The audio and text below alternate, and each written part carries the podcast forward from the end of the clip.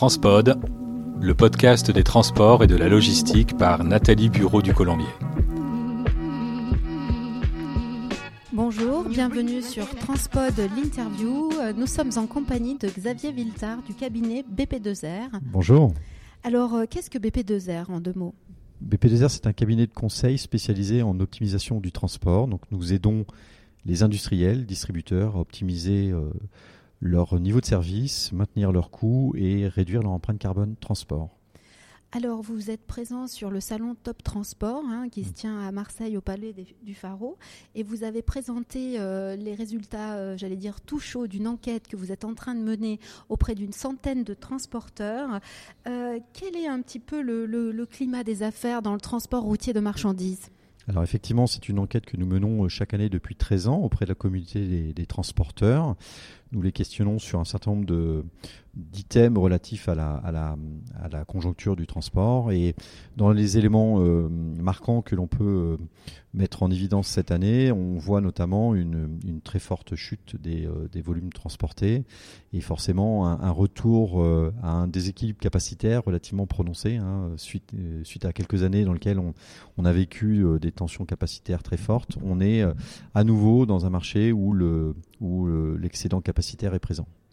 Et est-ce que mécaniquement les prix vont baisser puisque l'offre est supérieure à la demande? Alors effectivement, c'est une question légitime qu'on pourrait se, se poser. Euh, euh, étant donné que, l'offre est, supérieure à la demande, est-ce que les, prix vont à nouveau euh, baisser? Alors c'est difficile de répondre à cette question pour plusieurs raisons. Première, raison, c'est que on reste dans un marché qui est quand même fortement inflationniste d'un point de vue coût. Hein, l'ensemble des coûts du, du, transport ont fortement augmenté ces dernières années et ça sera le cas encore aujourd'hui, hein, cette année, sur tous les postes de coût. On parle de la masse salariale, du, matériel, du gazole, bon alors qui s'est un peu essoufflé cette année, mais qui reste quand même sur des niveaux qui sont très élevés.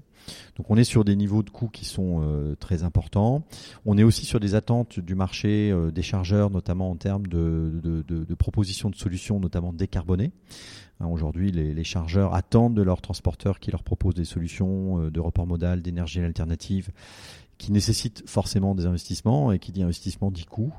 Donc euh, voilà, pas, pas simple de, de, jongler entre à la fois euh, ces nécessités d'investissement, ces, ces, coûts qui augmentent et puis ce marché euh, qui se retourne. Morose. Voilà, une conjoncture morose. Euh, voilà, il n'y a pas de réponse toute faite à, à, cette question. Je pense que ça va être, euh, ça va se faire au cas par cas, en une relation bipartite entre le transporteur et le chargeur euh, qui va euh, qui vont forcément euh, mettre sur la table de né négociation l'ensemble des facteurs que j'évoquais et puis probablement voilà cette interrogation sur la volonté de construire dans la durée un partenariat entre un chargeur et son transporteur notamment pour l'accompagner dans des problématiques de décarbonation dont on sait qu'elles sont extrêmement nécessaires pour les années à venir.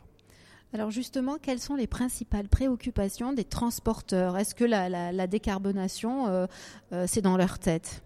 Alors oui, c'est dans c'est dans leur tête euh, parce que tout simplement parce que le marché est extrêmement euh, demandeur. demandeur. Alors euh, on reste hein, toujours sur les mêmes euh, les mêmes sujets. Hein, de, de première attente des des, des, des, des chargeurs et premier enjeu des, transporteurs, c'est de répondre à un niveau de, qualité de service hein, qui reste le premier facteur, la première attente du, marché.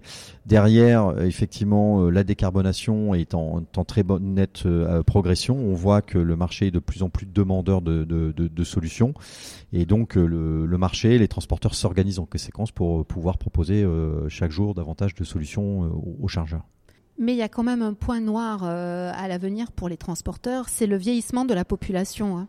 Alors oui, on reste dans un marché où les, euh, la population euh, est, vieillissante. Il faut garder en tête au niveau européen que 47, pardon, que l'âge moyen de, de la profession c'est 47 ans, que 30% des conducteurs ont plus de 55 ans et donc il va y avoir forcément euh, des vagues de départ à la retraite pour les prochaines années et on reste sur un marché qui, qui reste euh, où, la, où le, le, problème structurel de la pénurie de conducteurs n'est pas complètement résolu. Donc aujourd'hui effectivement euh, c'est moins c'est moins problématique étant donné que la, la demande de transport est, est, diminue. Est, est, diminue. Ça le sera davantage demain à la, au moment de reprise d'une éventuelle activité. C'est ce qui explique aussi euh, le phénomène de concentration, hein, puisqu'il y a de, plus en plus d'entreprises, d'entrepreneurs, enfin de chefs d'entreprise vieillissants qui cèdent leur entreprise parce qu'ils n'ont pas de, de successeurs. Euh. Oui, complètement. Je pense qu'effectivement, on est sur un marché qui a besoin de se, transformer, d'évoluer. Euh, au gré de ces sessions, ben, on va de, plus en plus vers de la, de la concentration d'entreprises. on reste malgré tout sur un marché qui est extrêmement atomisé. Hein. Il y a plus de 40 000 entreprises de transport en France. Donc on est encore très très loin d'un marché euh, consolidé. Comment voyez-vous 2024 bah, euh, une année un peu d'incertitude, je pense, pour, euh, pour beaucoup d'acteurs de, la, de la filière. On ne sait pas effectivement est-ce que les volumes vont reprendre. ça, ça reste une, une, incertitude. Ça va évidemment dépendre en, principal, en principalement de, des niveaux d'activité économique en France et en Europe.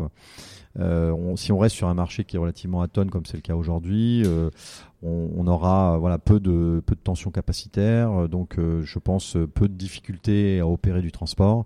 Le, sujet risque de se déplacer assez fortement sur la discussion au niveau des tarifs, et puis je pense encore beaucoup sur quels sont, comment on peut décarboner le transport, et puis apporter aussi des solutions digitales, puisque c'est au-delà des décarbonations, c'est une profession qui a besoin de se digitaliser. Euh, et ça reste un des, un, des, euh, des, défis, des défis de, de la profession pour, la, pour les années à venir. Tout à fait. Merci beaucoup euh, pour cet entretien, Xavier Viltard. Merci à vous. N'hésitez pas à liker si vous avez aimé cet épisode et à très bientôt pour Transpod Lepto.